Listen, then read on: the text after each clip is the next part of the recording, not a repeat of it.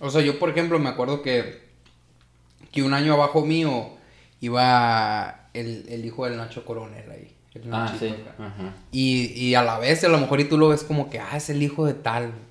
Pero, pero como director, güey, de que el vato Sí. se puede pasar de lanza, güey, hacer lo ¿Y que quiere y qué vas a hacer. No, a, mí me tocó una experiencia muy fuerte con el Señor de los Cielos. Ahí estaban los. La sa- estaba en el salón de la sala. Este. El, el el, hijo. el Bra- el- el- este, ¿Cómo se llaman? No, se me va. Brian no, Brandon no. Es, es, es algo así. Sí, era algo así. Este. Carrillo. Pues cuando, cuando mataron al papá, supuestamente, eh, regresaban de, de- de vacaciones, ellos entraban a cuarto y sexto año, algo así, los niños. Y se supone que habían matado al, al- al papá. Y entonces el, el, el maestro el, el primer día les pone, digan que hicieron en vacaciones. Y escribieron. ¿No? Y uno de ellos, al que, el que le puso, le- estuvimos con mi papá y nos fuimos de viaje y todo. Y todos sabíamos, pues, todos sabíamos que... Y sí, te, te, te da, te da cierto miedo. El, el, el, el, mayor, el mayor, ay, ¿cómo- ¿por qué se me va el nombre? A la Este- Sara, la Sara iba en su, en su salón y le regaló, o sea, como que el niño andaba atrás de la Sara, pues, y le regalaba cosas. Y mi mamá de que no le aceptes nada. Este, y un, un día, es- ya, el, po- ya el chamaquito en secundaria, el más grande, este, Amado, Amado, se llamaba, igual que el papá, Amado Carrillo, eh, eh, tomaron lista y no estaba. Hijo de la. Pues hablaron a la casa, porque siempre hablábamos. Oiga, pues que no sé, que, ¿por qué no se presentó el niño? No, pues yo le llevé y ahí lo dejé al, al chamaco. Entonces, imagínate a movilizar todo ahí. Lo encontraron en un terreno baldío. Estaba, estaba así en cuclillas el, el niño. Eh, trauma, no sé, todas las fregaderas que pobre chamaco no habrá tenido que Ay, vivir. sí. Finalmente me tocó hablar con la mamá. Me imagino que es una de tantas de las que tenía el amado. Y yo creo que se pasó, de los 15 minutos que estuvimos ahí, se pasó 14 llorando. Y luego para empezar entró y entró un fulano, ¿verdad? Así, guapetón, ¿verdad? Porque ella también estaba, estaba muy joven. Este, pero alto así. Le dije, este, nada más usted señora pase. "Mm, mm". Ni de loca. No, no, no, él no, no me dijo ella. Él, Ah, él. él fue el que me dijo. "Mm, mm". Nada más hizo así. Entramos los dos. Pues pásele. Ahí. Y ya em- empezamos a platicar y no, mira, lloraba y lloraba y lloraba la señora. Jovencita, tendría unos 29 años. Ay. Ajá, 29 años.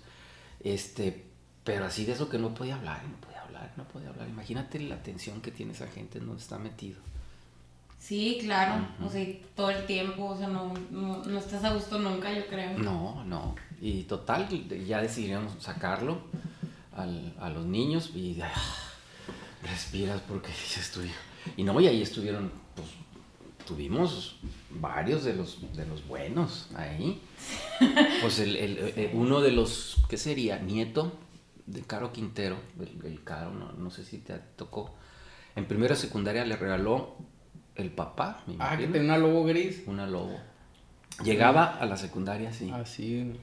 Ah, la secundaria. Pues, Con o una sea, lobo. chiquito. Vivía en Capistrano. Iba dos años abajo que, que yo. Y chiquito, pues. mi primera secundaria. Entonces, Se ponía, el vato manejaba, porque mi hermano no sé por qué un rato se juntaba con ellos. Y se ponía lo- el- así de que, de que te doblas el pie, güey, así para poder ir arriba del asiento. Ah, así, así, así manejaba, güey. Y dice, no, hombre, pasa por nosotros y todos así porque el asiento... sí, sí, eh, eh, ahí sí, imagínate un error que tengas con esa gente, pues. Y una vez llegó un señor y me dijo, oiga, yo conozco a todos los narcos de por aquí, ¿quiere, quiere que les diga cuántos tiene aquí? No, no, no, no. No, no, mejor si no sé nada. No, no, no, no, no, no, le dije. Porque no, me ven". imagino que hay unos muy evidentes de otros que... Súper Fíjate, una, una vez que estuve con la PGR por, te digo, hay broncas más fuertes, eh, el, este, les saqué yo el tema y les dije, oiga, este, ah, ¿cómo está la cuestión del narcotráfico aquí? Maestro, no se preocupe, me dice, en todas las escuelas, en todas, en todas, hay hijos de narcos, en todas. Y refiriéndose a las escuelas particulares, dice, no crea que los narcos quieren que sus hijos No, estudien claro ahí. no. no, no, no, no, y están, están, están en toda la sociedad, casi como están ahorita en México. Sí, pues sí. Tremendo. Sí, yo cuando vivía en Metepec también como que había un chorro de familias que, que en mi escuela tenían a, a sus hijos, pues, o sea, Ajá. narcos también, también del carpintero, alguna, hace Sí, muchas, muchas. Sí, sí, aquí. Este, Y todos sabíamos, todos. una sabíamos. chamaquita Beltrán, de los Beltrán Leiva, estaba, nos tocó. Llegaba a, a, este, que era, creo que se, se puso en una planilla de, de- para, el- para, reina, era- ¿sí? no, no, no, para, para sociedad, sociedad de, Ah, de alumnos. No, no, no, no, no. Le faltó traer un circo nada más. Le faltó traer un circo, ¿no? Así. Trajo tacos, haz de cuenta, no, no me acuerdo ahorita, pero trajo tacos, trajo hot dogs y luego todavía le trajo a los maestros, a todos los maestros, les trajo comida especial a todos ellos. No, es para que te des cuenta. Que o gano o gano. Sí. No, pero este eso trataban, trataban sobre todo pues, los maestros y los coordinadores, que eran los que los trataban más directamente, pues sí, de ser prudentes, pero de tratarlos como a- Igual, igual, igual, sí, porque Sí, porque también los corrieron. Pues yo me acuerdo los de mi generación de que ya reprobaste. Ya te perforaron tres veces la credencial. Más Sí. para afuera. No, y a veces, fíjate, ya aquí entre nos, cuando veíamos casos así muy conflictivos, este, era, era, era prácticamente una política, tuérsele tres veces la, la credencial para que se vaya. Pues sí. porque eran muchachos muy conflictivos y a mí me tocó este, recibir hijos de políticos que te decían o entra o entra, ¿verdad? Porque te hablaba fulano de tal y fulano de tal y del gobierno y de allí del, del patronato y este, pues los tenías que recibir y de repente recibías cada cada tipo ahí, este, una vez, este, eran, eran delincuentes, pero eran hijos de, de un político muy, muy, que estaba muy arriba. Afortunadamente, este, uno de ellos fue una semana y ya no regresó. Y uno, este, este, creo que fue un día, ya no regresó. Pero eran, eran hijos de políticos de- muy encumbrados de aquí que ya estaban fichados. En la En prepa. la En secundaria. la prepa, prepa. En la prepa, sí. Incluso ya eran grandes ellos. Entonces yo les decía ahí a los de patronato, oye, no fregues. Pues es que no podemos decirle que no, porque viene de mero arriba. O sea, de mero arriba del gobernador. Ah, no mames. Pues ni modo. Sí, sí. Entonces decía, y este, pues, ¿sabes qué? A la primera le tuerces la, la credencial a la primera, a la segunda, luego, luego, y a la tercera, pa, pa, pa, fuera. Sí, ya ni le das aviso, ¿no? Ya Ajá. es como que- Pero afortunadamente es también de esa vez, uf, nos, nos salvamos porque te digo, fue un día y el otro, yo creo que ni la semana fue. Y ya, este, porque los investigamos y oye, este fulano. No, sí, ya estaban fichados, los dos. Sí, yo me acuerdo de raza que, o sea, que yo estaba en la, en la prepa y de repente de que no, que tiene un Viper. Cada morro de prepa, cabrón, así de... Pero duraban poquito, era lo... o sea, Sí, pues es que, es que cuando se pone de moda un, se pone de moda un, un colegio, en este caso, como en su tiempo fue el Regis, ¿verdad? En su tiempo fue el Regina, en su tiempo fue el, el CDI Alfaes, pues todos quieren ir ahí. Y es, de repente tienes una inscripción, oye, qué padre, es un, este, un montón de inscripción. Pero hay mucha gente que, que entran los hijos, no porque sean buenos, sino por palancas. Sí, pues sí. Y entonces ahí tienes que, pues ni modo, pues tienes que recibir a toda esa raza. Y ni modo que les digas a todos, oye, este no lo quería recibir. Te tienes que callar ahí. Sí, pues... Sí. Pero en fin. ¿Para qué buscar conflicto, no? Es, es muy interesante, siempre, y pregúntale a cualquier maestro, la vida en la escuela de un día a otro es muy diferente, o sea, nunca te aburres. ese- esa Y siempre parte. se quieren pelear todos, o sea, o es generacional eso. No, no, no, mira, este, está estudiado. Hay una parte, nosotros los, sobre todo los, los, este, los hombres, eh, pasamos por el periodo de la testosterona, la mujer lo pasa también, y, pero se da en primavera. Entonces, los pleitos nosotros los teníamos, lo que era, lo que era las vacaciones de Semana Santa a fin de año, ¡zum! Yo pensaba que estaban arreglando broncas de Kino. no, este, las mujeres, me tocó mujeres, este, de, pleito también, y, pues, se te hace muy feo, muy desagradable. Yo les decía, oye, qué desagradable. Una, fíjate, una vez, este, a una muchachita, eh, el chamaquito le dijo a la maestra, maestra, mi compañera me dio dinero para que aventara de las escaleras a la, compañera. Así de película. Super película. Yo hablé con ella. Esa niña vio muchas películas. y yo ¿qué canto le daría? 20 pesos, no sé qué tanto. Pues. Pero, pero. Super novela. Ajá, pero, pero en los hombres, sí, en los hombres era, es, es típico, ¿eh? En, ese, en esa temporada, puta, los pleitos eran diarios, pues. Y más cuando los tienes sin, sin nada que hacer. Por eso para nosotros se nos dificultaba tanto el fin de año, porque la Secretaría decía, este, es que tienen que salir hasta el 25 de junio, hasta finales de julio, que esto y que lo otro. Y yo muchas veces me peleé en la Secretaría, oigan, de, a ver, ¿qué vamos a hacer? Ustedes son los primeros que me ponen a mí en conflicto como, o las escuelas, porque piden las calificaciones para el primero de junio sobre todo los de tercero de secundaria, sexto de primaria. Entonces tenían que presentar los exámenes en mayo, a más tardar la primera semana de junio. Y seguir yendo. Y seguir yendo. En la, en la primaria, pues todavía los pones a jugar y corretean y todo. Pero en secundaria era una de pleitos. ¿Por qué? Porque los tenía sin hacer nada. Y además ya no son tontos, pues.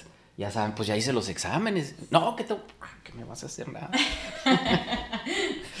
Yo me acuerdo que en la prepa sí nos dejaban irnos. Hacíamos el examen y bye, Sí, sí, sí, sí. Este, pero. Al Nuevos Horizontes, a ver qué onda. Mm. Pero muchas, eh, eh, muchas veces me peleé porque llegaron ahí. Pues imagínate, tenemos a la secretaría enfrente. Entonces veían. Y, este, y no, no, faltaba quien echaba el chisme, porque también hay esa rivalidad a veces entre, entre una institución y otra yo creo que si me fueron a visitar unas cinco o seis veces, este, fueron pocas. Llegaba y se presentaba con un oficio y me decía, señor director, este, eh, venimos a preguntar por qué sus alumnos no están este, en clase. Entonces, pues ya, yo ya sabía. Entonces, los, los que se iban eran los que no tenían materias reprobadas y los que se quedaban eran los que tenían materias reprobadas y la, la ensayaban con los, con los maestros. Ahí están, pásele. Ah, ¿Quién le dijo? No, pues es que tenemos una queja. Ok, no me va a decir quién le dijo, ¿verdad? Pero la escuela no está vacía. La escuela está trabajando, ahí están los maestros y todo. Pero entonces ya yo entraba al otro lado y le decía, a ver, ¿cómo quieren que nosotros este, tengamos a los alumnos si no tenemos elementos para tenerlos aquí? Ya me he arrancado. Pero el año que entra, digo, al, siguiente año. Y para mí era lo mejor acá, de que, uy, pues ya van a hacer los exámenes finales y... Y luego, como yo siempre estaba nadando, pues entonces me levantaba a las cuatro y media para ir a nadar. Y te volvías a Iba a la escuela acá y a las hacía el examen y a las 10 de la mañana acá. Sí, es que, es que, y además es lo mejor, es lo mejor. Lo mismo me pasaba con los maestros.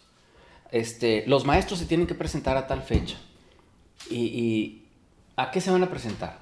Pues a preparar clase. Ya la traen preparada.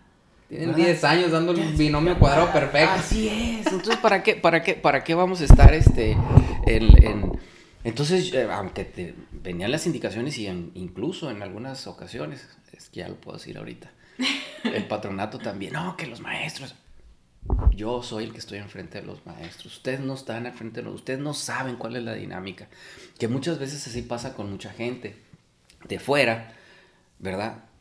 Este, incluso aunque seas experto, pero si no has estado en el campo de batalla, en el surco, no sabes cómo se mueve el, el, asunto. Muy fácil la teoría, ¿no? Es, la teoría es muy fácil. Y en muchas ocasiones, oye, que los maestros tienen que ir en sábado a trabajar porque así le hacen otros colegios.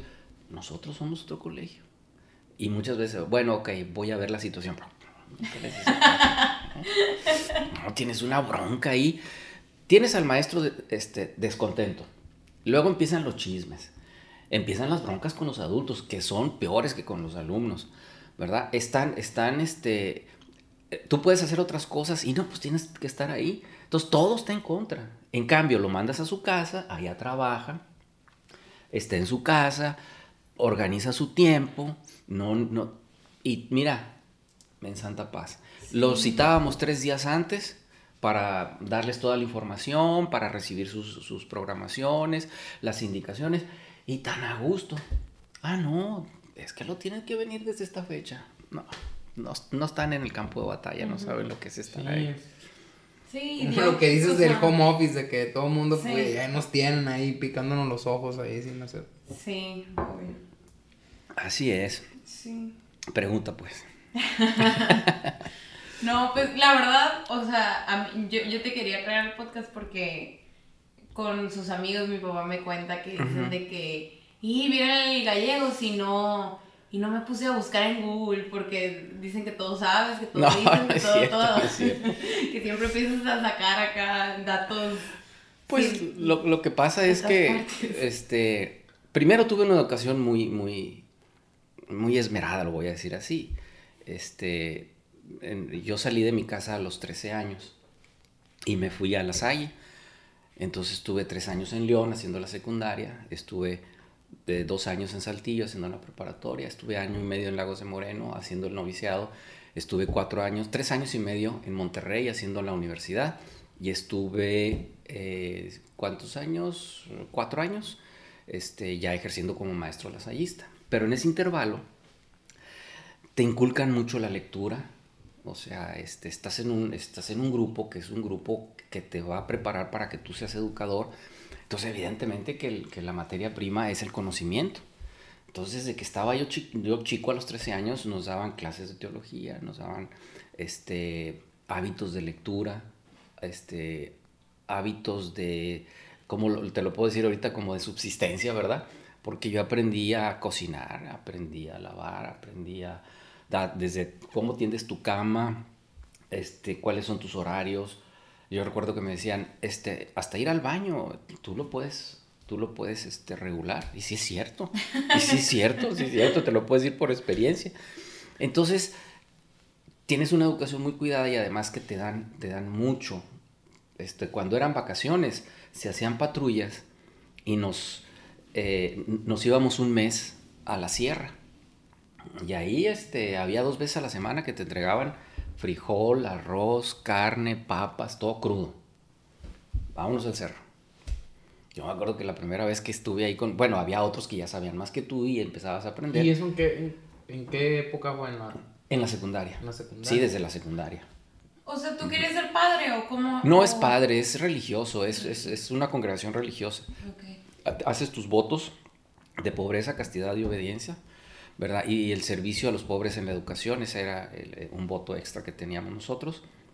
No te puedes casar, bla, bla, bla. Entonces eh, hay un periodo en el cual eh, tú haces tus primeros votos. Bueno, este, después de ahí, de, de- de secundaria, que era un internado y que empezaban a darte toda la información. O sea, en la primaria te dicen, ¿vas o no vas? Sí, en la primaria, en la primaria, mira, yo me acuerdo que cuando tenía, ¿qué sería? Unos ocho años, yo una vez le dije a mi mamá, mamá, yo quiero ser sacerdote. Wow. Y, y- y- sí, mi mamá, me acuerdo que se quedó, quedó callada y, creo que me dijo, Dios quiera, mijito, Dios quiera. Pero yo tenía ocho años.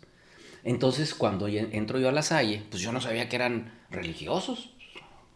¿A, mí qué? En sexto año me toca un, un lasallista, un hermano lasallista.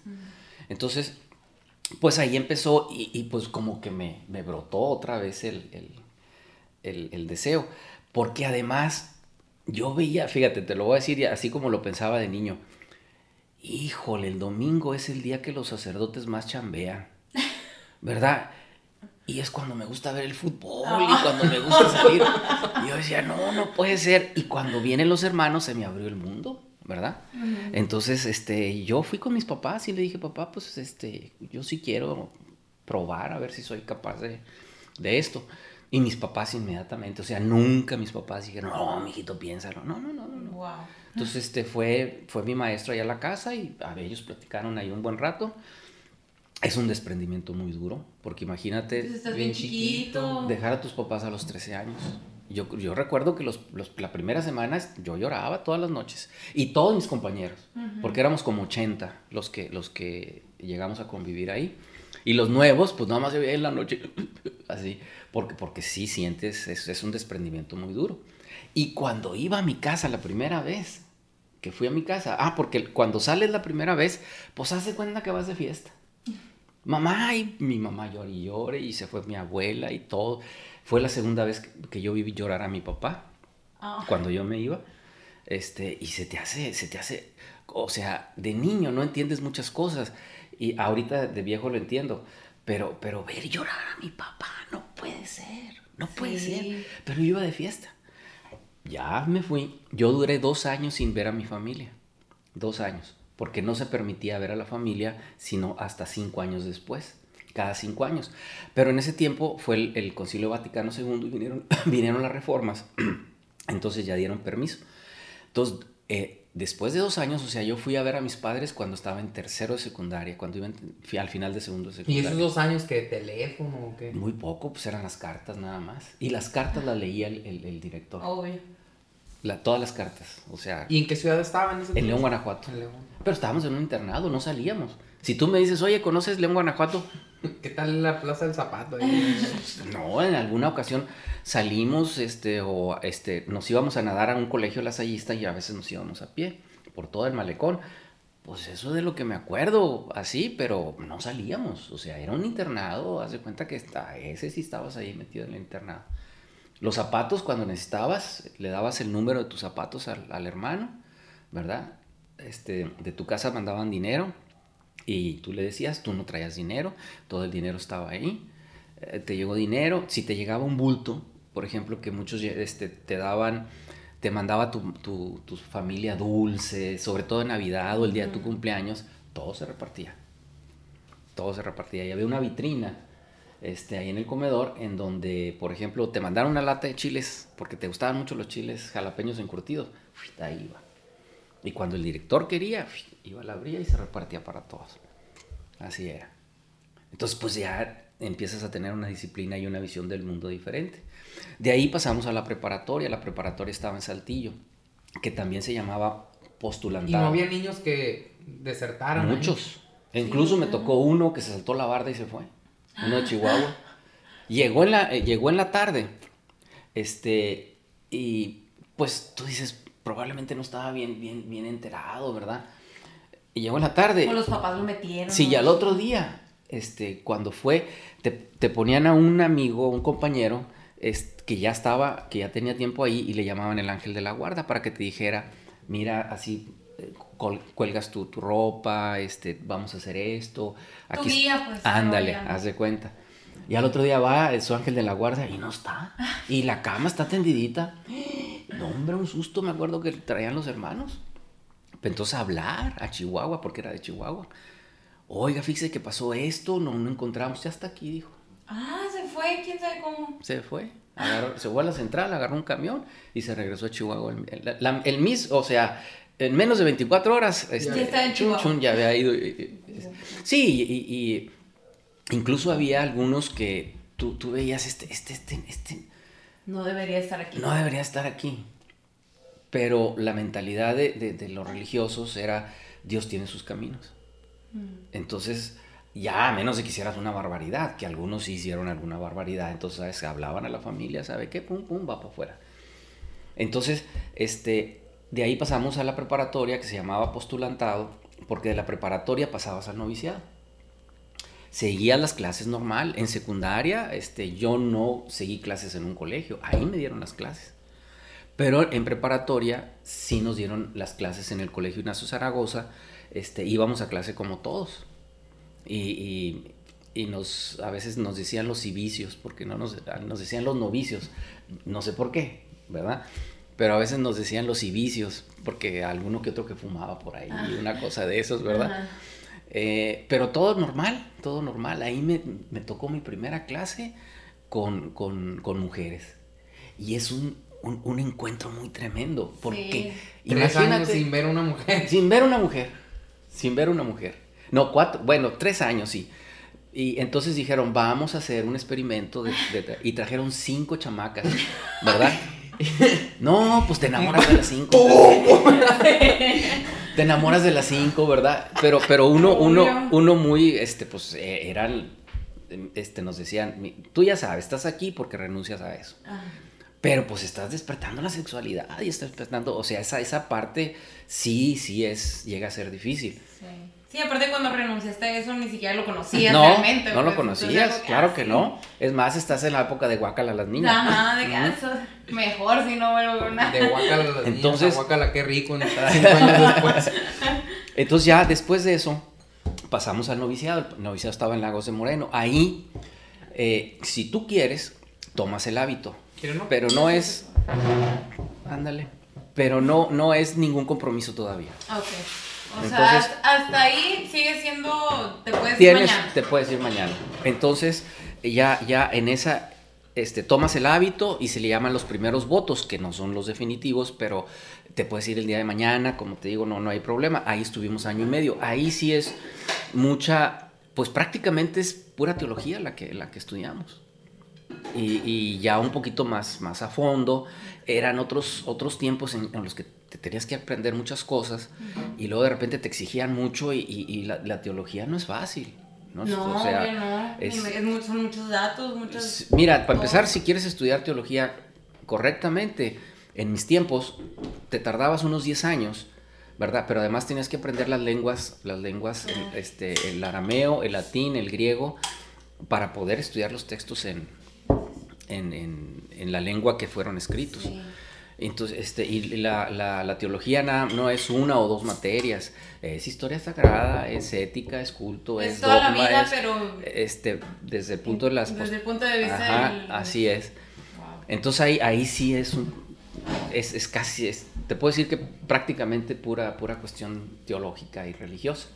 Y ya después nos íbamos a la universidad y en la universidad es- eh, entrábamos en la licenciatura de... Pero es muy similar, es muy similar al sacerdocio, ¿no? O sea, la Mm. friegas que o el, o el, comi- el, compromiso. lo- lo que pasa es que el sacerdocio, este, cuando tú entras al seminario, tú tienes dos niveles, lo que son la, la- la- filosofía y luego la teología, en mis tiempos, ¿verdad? Creo que sí, igual. Entonces, este, eh, filosofía te la puede dar una universidad y la tienes que buscar con lupa, porque ya ahorita, ¿qué universidades te dan filosofía? Sí. Y teología no te lo va a dar nadie más que en el seminario. Entonces ellos se avientan en el seminario este, prácticamente Dos carreras. sí. la- su, su, su, su- Pero supongo que en el seminario lo da- te dan teología, pero encaminado a. Eh, pero a- a- ellos hacen especial hincapié, por ejemplo, en la liturgia, porque se lo tienen que saber muy bien la liturgia. Y, y, pues mm, son, son un montón de cosas, por ejemplo, confiesan los sacerdotes, entonces tienen que, tienen que ubicar a las personas en, el, en, el, en, en la cuestión del pecado y de todo ese, ese tipo de situaciones que son, son, son más puntuales. En otro tiempo se le llamaba la casuística, este, que ahorita ya no, ya no se usa eso, pero ¿qué pasa si en esto sucede esto y pasa esto? ¿Qué digo? ¿Verdad? ¿Qué pasa si me violaron, verdad? Este, y yo no quiero tener al niño. ¿Qué le dices como sacerdote? ¿Verdad? ¿Qué pasa si está prohibida la- la- la- las prácticas anticonceptivas, pero tengo 11 hijos, este, mi marido está incapacitado, este, y, y- y- y- o sea, todas esas situaciones que antes se llamaban la casuística, en, en el sacerdocio se da mucho. Porque, porque pues te vas a- va a llegar gente que se va a confesar contigo y te va a preguntar, oiga, estoy en esta bronca. Que digas, Ajá. ah, oye, buena pregunta. Ajá, buena pregunta. Eh, eh, nosotros no, nosotros es un poquito más, más, más ligero, no, no, no es tanto. Sí hay lo, que ahora se llama el coaching, ¿verdad? Sí hay un coaching que, que, que das y que mucha gente se acerca y te, que te, pide, te pide consejo. Eh, pero no, no, no, no está al nivel del sacerdote. Eh, lo que sí, curiosamente, muchas congregaciones religiosas, los jesuitas, los este, del Espíritu Santo, preparan mucho mejor a los sacerdotes que los sacerdotes diocesanos. Muchas veces lo- los, los- los sacerdotes menos preparados que a mí me tocaron fueron los diocesanos. Y veías que, pues, ay, en cambio veías a un jesuita y, joder, pues, estos son de este nivel, es- esa gente. Total, que nosotros ya estudiamos esa parte, estudiamos la, la- la- la universidad. Durante esa universidad yo em- empezamos a hacer unos cursos. el- Pe- ¿Pero qué carrera era ahí? Este, licenciado en, en pedagogía. Ah, pedagogía. Licenciado en pedagogía y había lo que se llamaba minor y mayor. Ah, el minor era, era la, la- todas las materias que llevan Tronco tronco, común. común, ándale. Y el mayor era, tú ya escogías. Entonces yo escogí filosofía, siempre me gustó la filosofía, también por ahí me fui. Que no fue así que tú digas, ah, que con, cómo aprendí filosofía, porque estaba bastante débil. Pero pues me sirvió de algo. Y ahí empecé a estudiar lo que fue la primera base de teología ya más en serio, que era, se llamaba Educador de la Fe, que te daban las bases de, teología, los principios de Biblia, los principios de dogma, los principios de liturgia, los principios de culto, todo eso. Historia sagrada me gustaba mucho, la ética me gustaba mucho. Entonces, eh, y después ya pasé al siguiente nivel que fue, no era una licenciatura, porque tampoco aquí la tenemos, sino era un bachillerato en teología. Yo cada verano me iba a México. Y allá, incluso después de haber salido de, de, la Salle, yo dije, pues, ¿por qué lo voy a dejar incompleto? Y además me gustaba, me gustaba. Entonces, fui como nueve, diez veranos hasta que terminé este, esa, esa, esa parte. Y esa es muy rica. Te vas a encontrar matemáticos, te vas a encontrar físicos, químicos, biólogos, historiadores. Pero ¿cuántos teólogos te encuentras? Sí. O sea, no es, mm, no es tan fácil porque es una materia que dices tú. Y además necesita una, una evolución. Ahí sí siento yo que me ha faltado, porque ya no he seguido, evidentemente, o ya no seguí, actualizándome un poco. Yo creo que las cosas principales no cambian mucho, no cambian mucho, ¿verdad? Lo que, lo que aprendes, lo que ves, lo, incluso lo que te da tu madurez. Yo cuando la primera vez que dije, el cuento de Adán y Eva, bueno, no cuento, la historia de Adán y Eva es un cuento.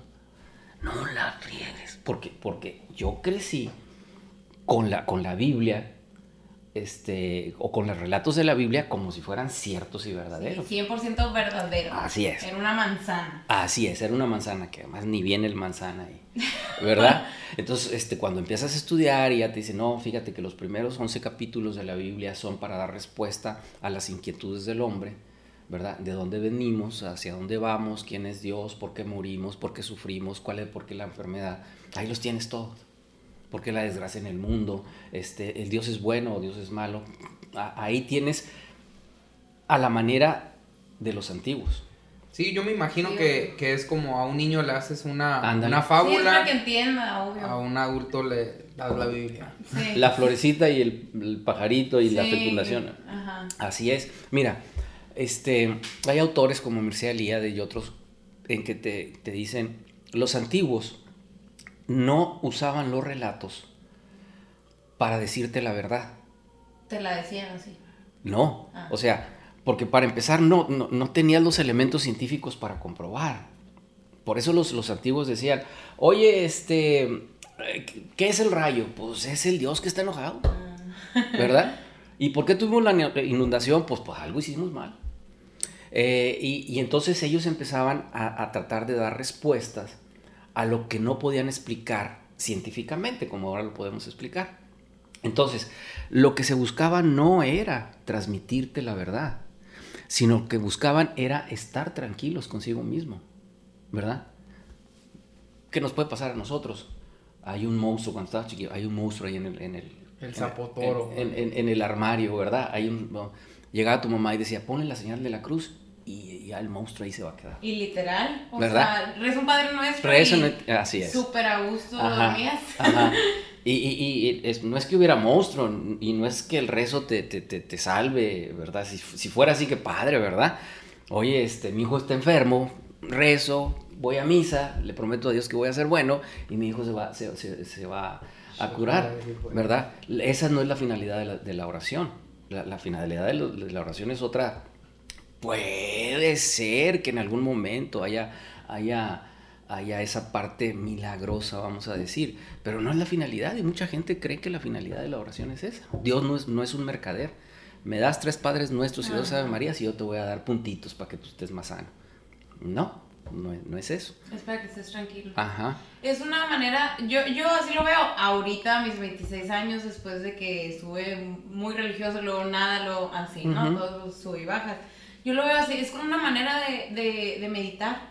O sea, repites algo tanto tiempo que llegas, es como un mantra, pues del... es un mantra. Es un Padre nuestro que estás en el Es un mantra, es, un mantra, sí. De, hecho, este, somos tan limitados, ¿verdad? Que el mismo Jesucristo, Mateo capítulo 6, te dice, ustedes cuando oren, ¿verdad? Digan, Padre nuestro que estás en el cielo, santificado, y te, te, te da toda la oración, ¿verdad? que finalmente viene siendo una especie de mantra, en el cual lo, lo, que te dice, oye, espérate, eres tan limitado que no puedes estar platicando con Dios como si fueras eh, su, compadre. Este, este, estoy hablando en un sentido irónico.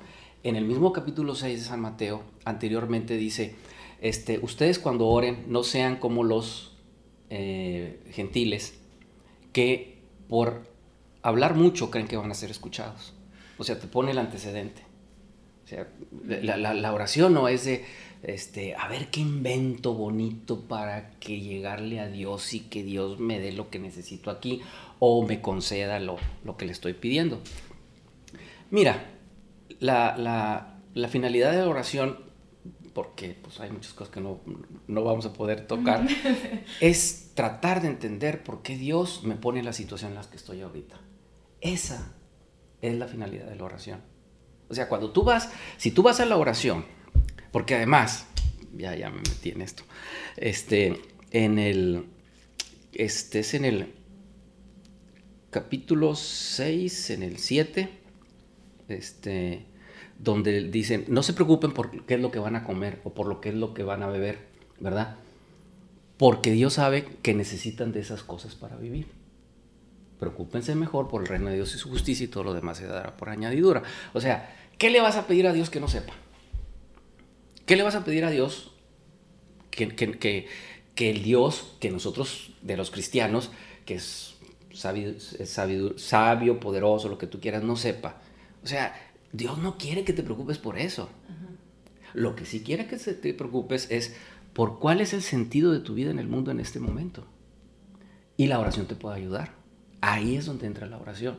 Porque la oración no es ni para comprar favores, ¿verdad? No es ni para quedar bien con Dios. No es para hacerte sentir que eres mejor que los demás, porque entonces te estás, estás doblando totalmente el camino. Entonces, pues todo eso es, es, una parte que, que, vas aprendiendo, pero además que vas madurando. Hay muchas cosas que yo maduré hay muchas cosas que yo creía pies juntillas y después no. El, tema del diablo, muchas veces di ese tema y me lo pedía la, gente grande. No soy un experto, pero pues hay alguna lecturilla ahí me, me, aventé. Este, cuando me decían, oye, el diablo existe, si te digo que sí es mentira y si te digo que no es mentira. Pues sí. O sea, necesitamos platicarlo, ¿verdad? Porque hay una diferencia entre lo que es diablo y hay una diferencia entre lo que es el mal, ¿verdad?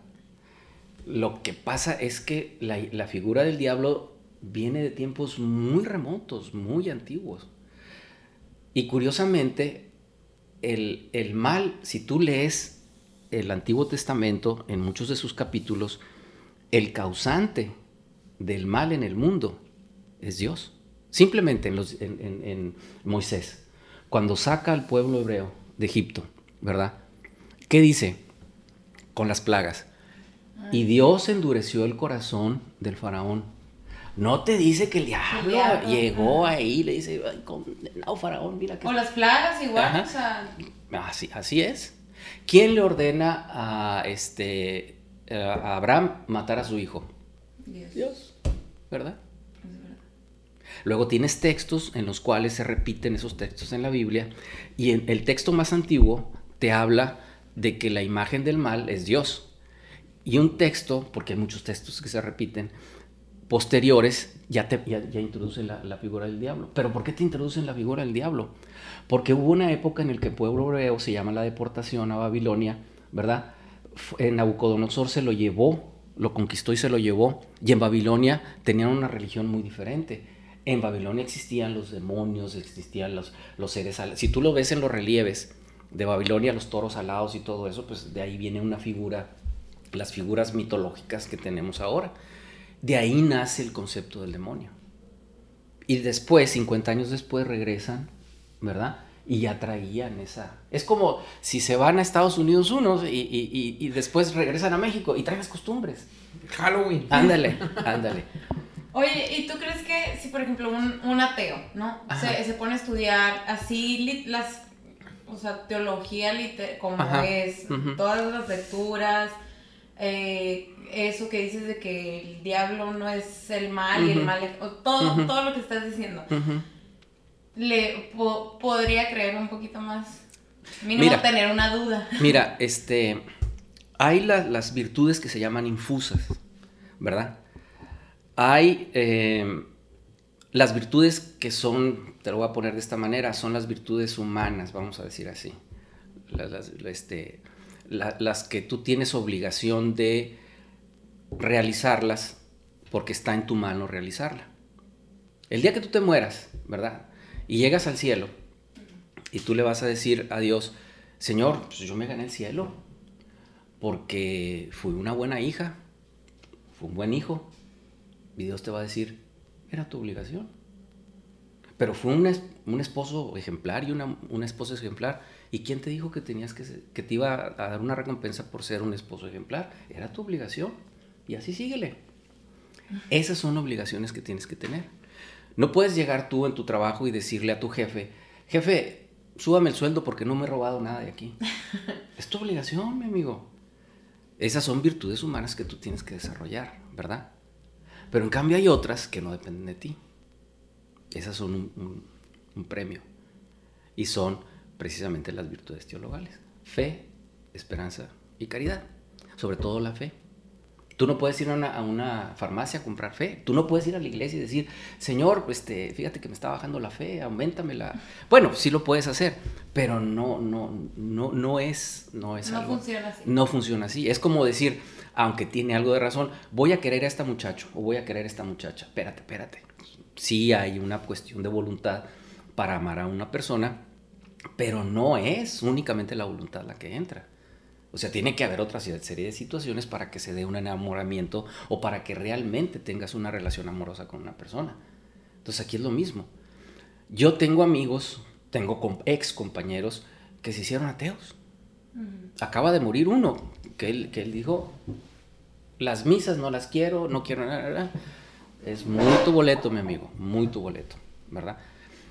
¿Por qué se llega a ese extremo? Porque se pierde la fe porque llega un momento en el que se pierde la fe. ¿Por qué se pierde la fe más ahora? Anteriormente, ¿verdad?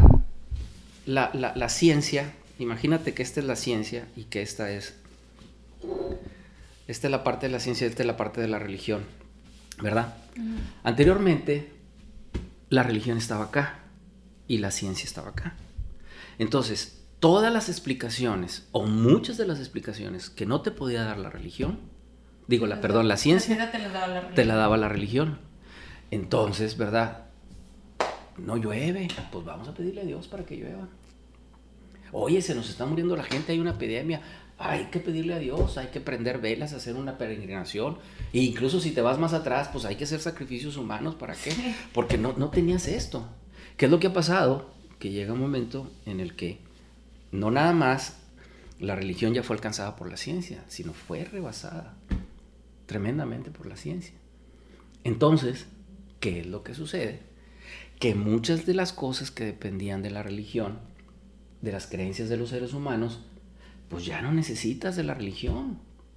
Mira, hay un caso que lo comento. Cuando yo leía, o como cuando yo veía que María concibió por obra del Espíritu Santo. Hijo, decías tú, pues sí, cierto, es un milagro. O sea, concebir sin conocer varón y tener un hijo es muy cierto. Ahora, ¿una mujer puede concebir sin conocer varón, como dice él? No. ¿No puede? Claro que sí. ¿Por qué? Inseminación. Ah, sí. ¿Sí? Ok, es verdad. ¿Qué es más, ¿qué es más lógico creer? ¿Verdad? Ajá. Que te puedas inseminar y guardar tu virginidad. O que llegó la palomita. O, que, o, que, hubo una intervención divina. Pero además teniendo en cuenta esto, Dios es muy celoso de sus leyes. Dios no cambia las leyes por, por capricho. Entonces, para mí es más coherente esta parte, ¿verdad? Que esta. Ahora viene la pregunta. En aquel tiempo, ¿cómo se pudo haber inseminado artificialmente? Y ahí vienen muchas implicaciones. Los aliens. mira. No, no, mira, este, este, hablando en serio de los aliens, este, hay, hay, hay enorme cantidad de evidencias que antes se escondían, pero que ahora ya han sido aceptadas. Oye, basta, basta escuchar los últimos testimonios de ministros de defensa de Inglaterra o de Estados Unidos que te aseguran que hay ese tipo de contacto y de experiencia desde hace mucho tiempo. Yo no lo dudo, yo no lo dudo, porque hay muchas cosas, hay muchas cosas que no se entienden. A ver, yo les digo otra cosa. Ah, si tú siembras un limón, ¿qué te va a dar? Limones. Limones. Tú dices, este limón tiene que cambiar. Y lo vuelves a sembrar. Te va a dar limones. Si 10 veces los frutos de esos limones que se van dando los sigues sembrando, ¿qué te va a dar? Limones. Pero puede haber alguna intervención, ¿verdad? Tuya. Y decir, oye, ¿qué pasaría si agarro un limón y agarro una mandarina? Si agarro un limón, agarro una naranja, siempre que sean de la misma familia. Ahí se puede modificar. No me vengas a platicar que de la jolote salió la rana, después salió el pescado, después salió el reptil, y después salió, y luego salió el chango, y luego salimos nosotros. No, no soy tonto, ¿verdad? Un chango siempre va a ser un chango. Si la ley de la evolución existiera tal y como se presenta, ¿verdad? La evolución seguiría, estando continua. En, ahorita ya habría... En todos los seres, en todos los seres. ¿Por qué nada más nosotros? ¿Por qué nada más el chango? Ah, pero tiene que ser este chango. ¿Verdad? El orangután no y el, otro, el gorila tampoco. O sea, hay cosas que tú dices, ¿cómo puede haber en este mundo una raza blanca, una raza negra, una raza roja, una raza amarilla? ¿Verdad? ¿Qué pasó? ¿Qué pasó ahí?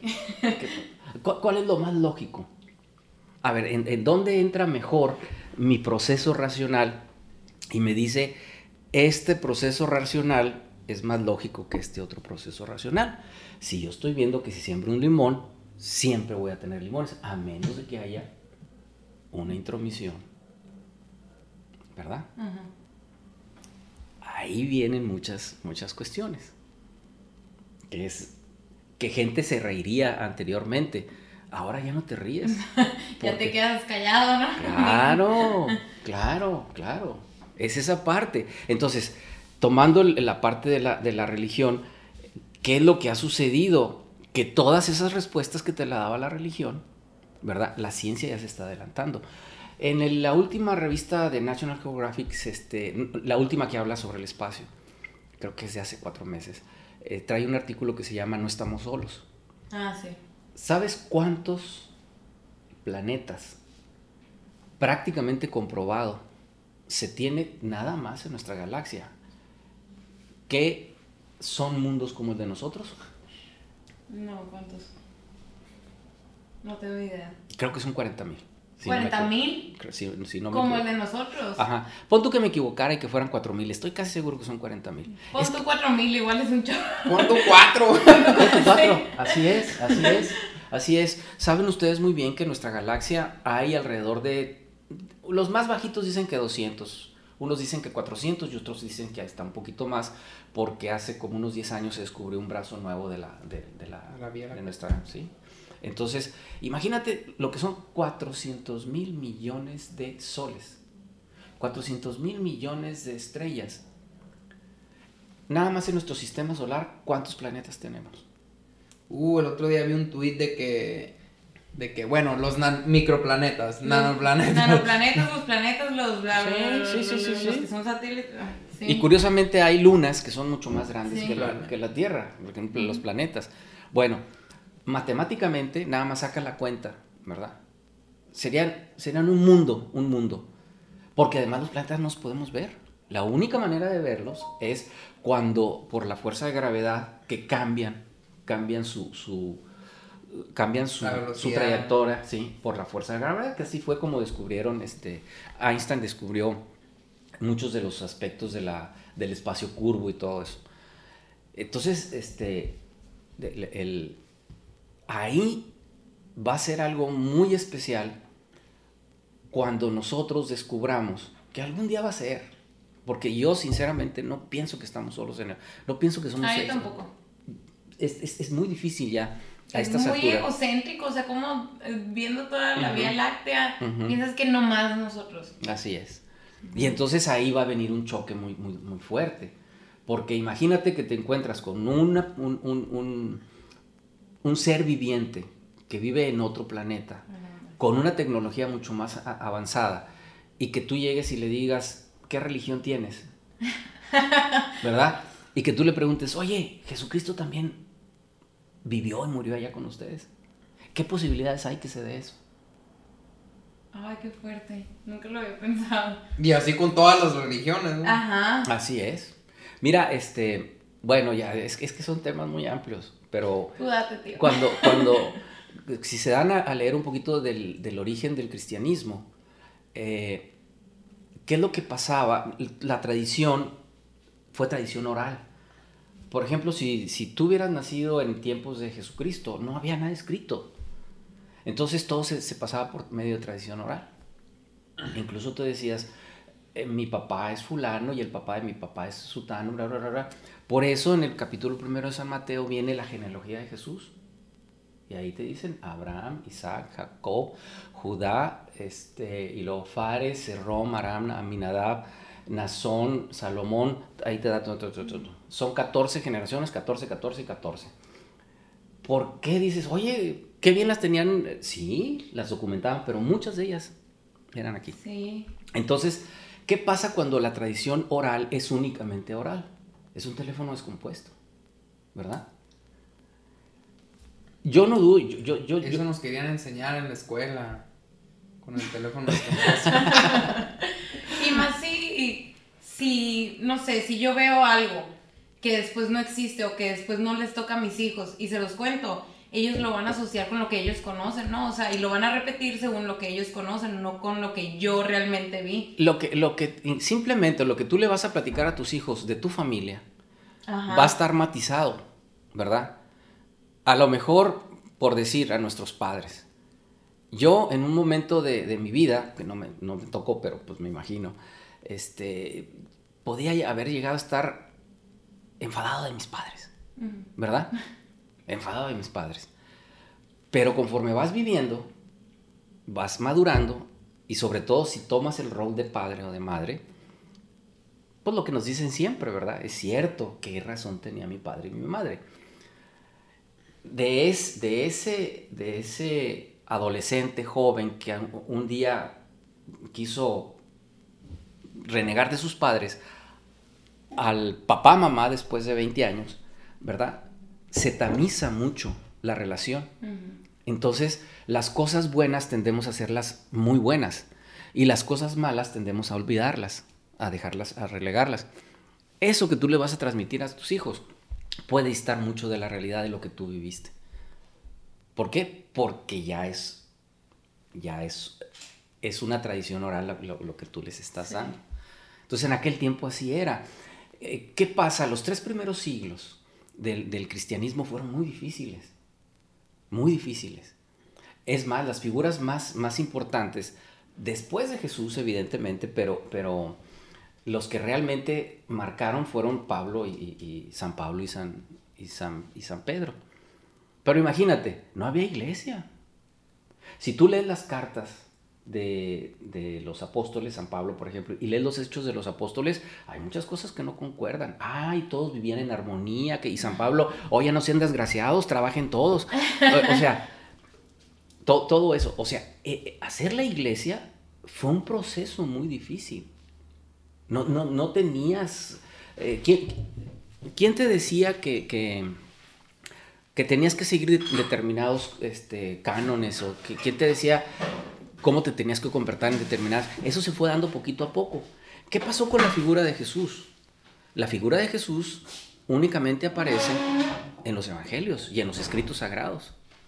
Pero además, los primeros escritos se perdieron. Se, se reescribieron después. Entonces, ahí ya te dan una imagen ¿Cuáles fueron las primeras herejías? No, Jesús no fue Dios. Otros decían, no, Jesús fue puro Dios. Todos, to, to, to, toda esa problemática. O sea, dijeron, hay que juntarlos a todos. No, Eh, Toda esa problemática, no te, no te preocupes, aquí la pongo. Toda Ese esa... anuncio, ¿no? Sí. Mm. Lástima que se cayó. no hay problema. Otra Pale Ale también. De la, de Sí. Otra marca, pero del mismo. Ajá. Bueno, todo esto para decirles que el, el, el, proceso de creer o no creer es, es la, la parte teológica del ser humano. Es difícil. Sí. Y- y- Yo visualizo tres, también con esto yo le explicaba esta parte que, que se me hacía muy, muy importante. Hay muchos que no creen en Dios, ¿verdad? Y que, y que tendrán sus razones y a lo mejor sí. A mí se me hace difícil porque simplemente mi, mi, mi cerebro me dice, este, por más perfecto que sea un aparato, ¿verdad? Nunca va a ser más perfecto que un cuerpo, que un ser vivo, que una planta. Es, es una de las tesis de la, de la existencia de Dios. Esa cámara, ¿verdad? Es más perfecta que mi ojo, ¿no? Bueno, esa cámara no puede haber en el espacio un lente y después un- lo, lo que tú quieras, este, y se fueron ensamblando, ah, apareció una cámara. Pues es más fácil que eso suceda a que nada más por azar se cree un ojo. Simplemente por eso. Y ahí hay otras tesis, hoy hay como 90 tesis. Bueno, total. Este, mucha gente no cree en Dios, ok, no crees en Dios, perfecto. Pero yo les digo, mira, no creen en Dios porque dicen que la iglesia es, es corrupta y porque los cristianos son, son malos y porque un montón de cosas y porque si Dios existiera no, no habría pobreza y no habría... Espérate, espérate, espérate. Primero te tienes que ubicar. Imagínate que hay tres círculos concéntricos. En el primero, tú estás ahí en el centro. Y el primer círculo que te rodea es el círculo de lo sensible, lo que puedes tocar, ver, oler. Entonces, si alguien te dice esto es carne molida y tú la ves, la hueles, la tomas, pues, sí, sí, sí es carne molida. Por eso se dice que ante la evidencia no hay fe.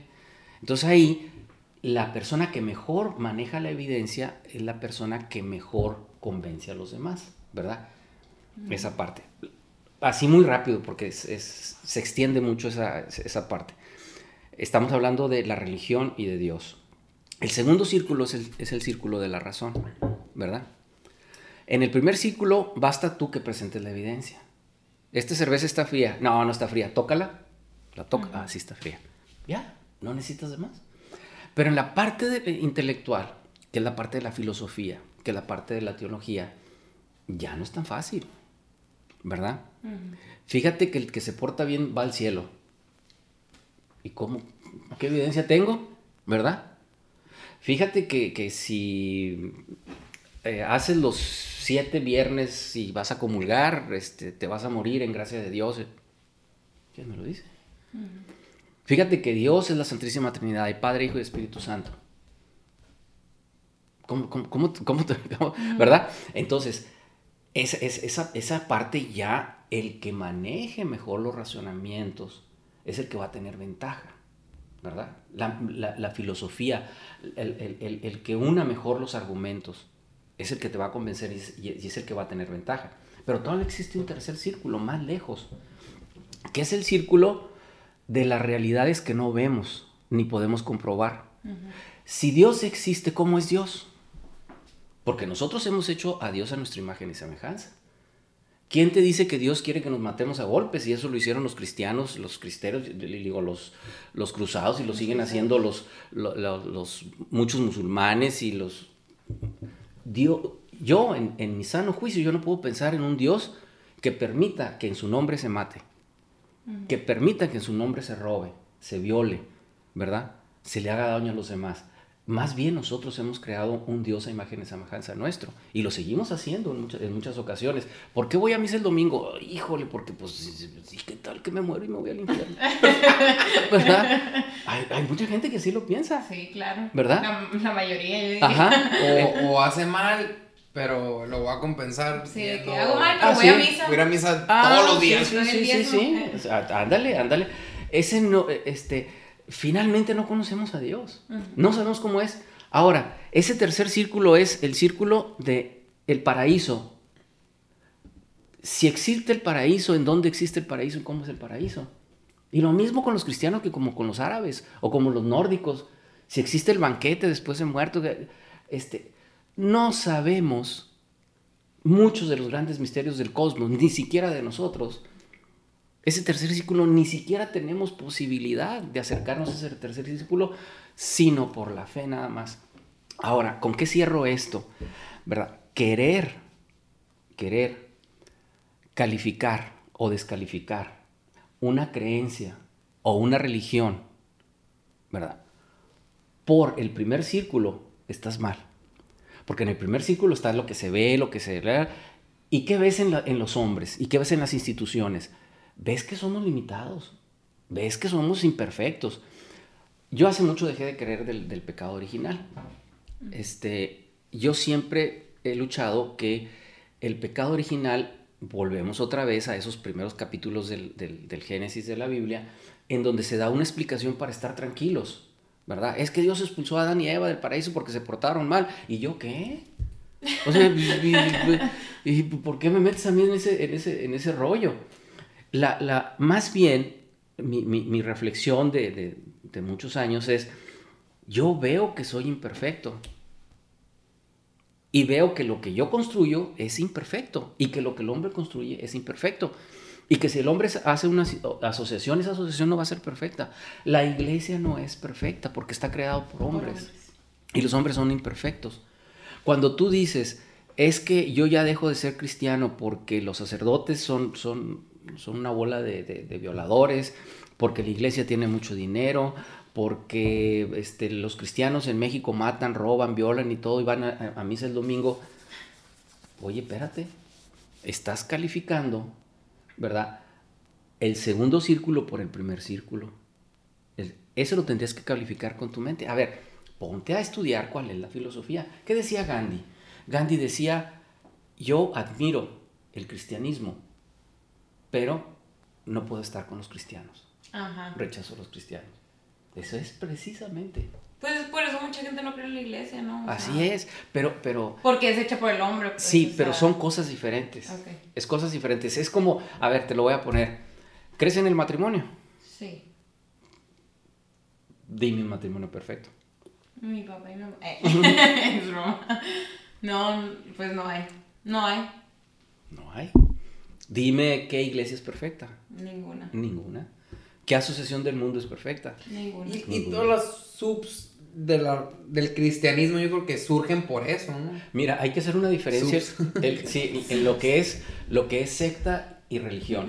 Hay Ah, sí, yo la- no sé la diferencia. Las religiones, este, vamos a decirle universales, que serían el judaísmo, el cristianismo, el islamismo, incluso la iglesia anglicana, porque todas esas tienen las mismas bases. Este, tienen de- determinados principios. Primero, utilizan valores universales. La figura más importante es un ser supremo, que en este caso es Dios. Tienen escritos perfectamente bien, bien, pues te voy a decir elaborados, pero autentificados y que no van en contra de esas leyes universales. Hay una jerarquía que no depende de los caprichos de un líder. Esos serían en, en- en- términos generales.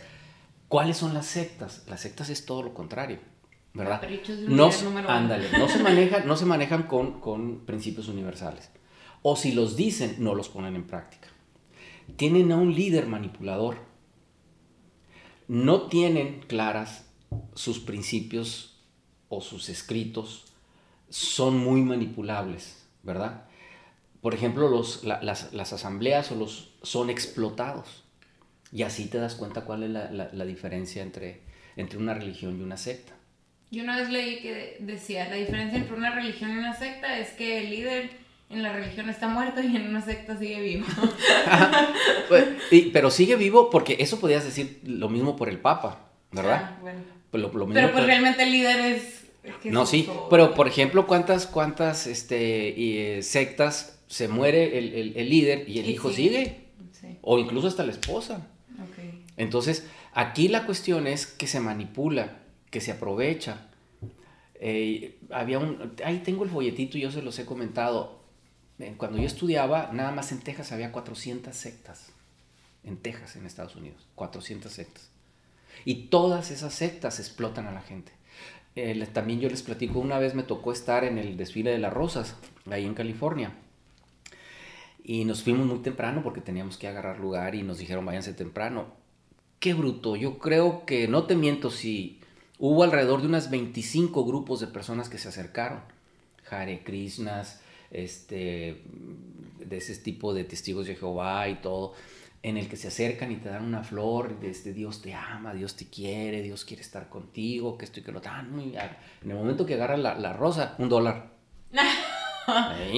Es más, hasta te vendían rollos de cámara. Y todo eso va a las arcas del líder. Todo eso va a las arcas del líder. Hay, películas muy interesantes, hay libros muy interesantes que te hablan sobre eso, hay experiencias de gente que ha vivido sobre eso, que han tenido que ir a sacar a los hijos de esas sectas porque, porque los aprisionan, los aprisionan, los aprisionan, a tal grado que te hacen un lavado de cerebro, que tú dices, eh, a mí no me van a lavar el cerebro, ¿verdad? Te lavan el cerebro. Porque también mucha de esa gente es gente que está necesitada de afecto, que no tiene familia Así es.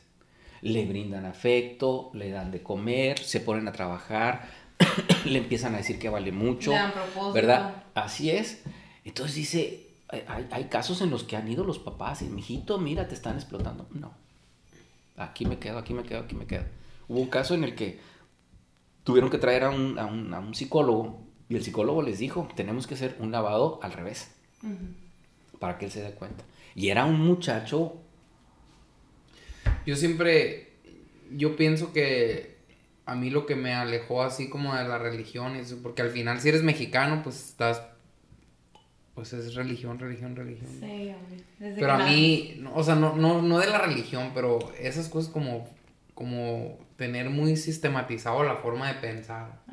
Ajá. Lo que, pasa, lo que pasa es, mira, yo, yo te lo voy a decir. Por ejemplo, ahorita a mí dije, no, es que yo dejé de creer en el, dejé de creer en el pecado original. Pues entonces dentro de lo mismo te estás alejando de, de que sea sistematizado. De... Es, que ya no es lo que te dicen que pienses. Sí, mira, sí hay ciertas cosas, por ejemplo, que, que, que, uno aprende a respetar. Es como otra vez cuando creces. Cuando estabas chiquito, lo que decía tu papá, lo que decía tu mamá, era te, ley. era ley, ley. Creces y ya puedes platicar con tu papá, puedes platicar con tu mamá, le puedes decir, no mamá, no, no, no, no, no me gusta esto. O tú me dabas de comer esto y no me gustaba, yo me lo comía porque tú me decías que era bueno, ahora no quiero. Esa parte se tiene que madurar. Mira, ¿cuál es uno de los problemas más fuertes? No nada más en esta, en, en muchas de las religiones, que a veces hasta las sectas nos ganan, ¿eh? Que dejamos de educarnos después de hacer la, primera comunión. ¿Cuál fue la, la última educación que tuviste? ¿O la primera comunión o la clase de formación humana si tuviste la escuela, a la cual muchas veces no fue la mejor clase de formación humana, porque también te la dio una persona que no tenía la preparación. Hablando de eso, yo, yo fui a Crisma, se llama, en, en, Brasil, ¿no? Pero eran mexicanas, del Opus Dei, no, no, no legionarios de Cristo. Y fui como dos años y a mí me encantaba. Yo estaba muy, muy metida en eso y hasta hablé con mi consagrada y le dije, ¿sabes qué? O sea, yo quiero ser consagrada y quiero mínimo mientras para ver si, si es para mí, quiero irme de, de, voluntario porque a veces te vas de voluntario y haces todo eso, ¿no? Y vives con las consagradas para ver si realmente te gusta. Y me dijo, eh, no, no, no es para ti no te vayas. y ahí yo me, ahí, o sea, se me cayó el mundo, ¿no? De cómo me está, o sea, y, y, y yo ahí capté, la verdad sí lo capté en ese momento, ¿no? Que mucho tiene que ver el guía, mucho tiene que ver quién te está enseñando. O sea, si ella me hubiera dicho a mí, claro, inténtalo, ¿por qué no? ¿No? Otra historia sería tal vez. A lo mejor no, no te hubieras, este, no te hubieras quedado con ese, pude haber sido. No, más bien, ellos me rechazaron a mí. o No, por sea, eso. Antes de que yo los rechazara. No, no, no, por eso, por eso. O sea, te quedas con esa situación, chihuahua, si hubiera podido tener esta, esta Ajá. oportunidad. eh, es, es como cuando quieres andar con un novio o una novia este, y tu papá no te deja. Este, y, y muchas veces dice uno, bueno, pues da- da- dame la oportunidad de, de responder ante mis actos. Fíjate que muchas de esas partes, te digo, es porque la gente deja de, de- de- de- de prepararse. O sea, ¿qué pasa con un médico? Un médico toda su vida se va a estar preparando porque si no va a quedar obsoleto. Y síguele, un ingeniero, lo mismo. Y síguele con cualquiera. Ah, Los maestros estamos en la misma situación. Sí. Entonces, ahí es donde viene ese tipo de... Te quedas con una educación de niño. No, no accedes a una educación de, de adulto. Entonces, cuando tú dices, híjole, es que ya no creo en el pecado original, pues este, de irme al infierno a mejor no creer, pues no creo. Pero cuando te, cuando, cuando te empiezas a adentrar y te das cuenta de que Jesucristo echó... ¿A, a quién les echaba Jesucristo? A los escribas y a los fariseos, a los hipócritas, ¿verdad? Y a los que se creían que sabían mucho y que eran los que te iban a dirigir, porque los escribas, escribas, era el que sabía escribir. Y el que sabía escribir, pues era el sabio, en aquel tiempo. Y de seguro se aprovechaban de los que no Sí, claro. Ajá. Claro. ¿A, qui- a quiénes perdonaba más fácilmente Jesús? A los A los- pecadores. En, en, en, en hebreo se llama Ham Hares, a, a los hombres de la tierra, a los ignorantes. Por eso en, el- en, el- en el- las bienaventuranzas, la primera aventur- bienaventuranza dice, este, bienaventurados los pobres de espíritu, porque de ellos es el reino de los cielos. Y pobres de espíritu es ese Ham Hares. O sea, hombres de la tierra que no tienen educación, que no saben nada, que, que se dedican a hacer la vida como la vida se los va presentando porque tienen A que subsistir vinieron. trabajar para vivir este, y todo eso. Con esos está. ¿Con quién más está? Está con los, con los este, pecadores, ¿verdad? Cuando, cuando, cuando le dice a Mateo que vaya a su, que lo siga, que Mateo era, el, era un recaudador de, de impuestos y era odiado, más odiado que los romanos, porque haz de cuenta que tú mexicano, ¿verdad? Vienes Es y- el SAT, era el SAT. Ajá, eres. es el SAT, pero tú eres el SAT gringo, ni siquiera es el mexicano, ¿verdad? Perdón. Entonces lo lleva el gringo, ni siquiera se queda aquí. Entonces Jesús le dice, sígueme. Y, y- y- y Mateo le sigue. Entonces Mateo lo invita a su casa. Y se va a su casa y le dice, este, estando en casa de Mateo a la mesa, se acercaban muchos publicanos y pecadores y se sentaban a la mesa con él y sus discípulos. Los fariseos le decían a los discípulos, ¿por qué tu maestro se sienta con pecadores y publicanos? ¿verdad? Y entonces Jesús los oye y le dice, ¿quién tiene necesidad de médico? ¿Verdad? ¿Los, los enfermos o los sanos? Vayan y, y- y, este, entiendan qué, se- qué- qué significa misericordia quiero y no sacrificios, ¿verdad? Porque yo no vine a rescatar a los, a los, A los a los sanos. justos, sino a los pecadores. Ujú. Esa, esa parte mucha gente no la escala. Tú te, te, te- quedas con esa estructura, ¿verdad? Farisaica, hay que decirlo, ¿verdad? Cuando vas madurando y tú dices, tú crees, hay, hay una gran diferencia en lo que es pecado grave y pecado mortal. Vamos a hablar en términos, en términos este, tradicionales. El pecado leve ya sabemos cuál es, ¿verdad? Lo que es una, una falta, un defecto, pues ni modo. Y ese hasta 70 veces 7 le- justo lo, lo, lo hace. Hay un pecado grave y hay un pecado Mortal. mortal, ¿verdad?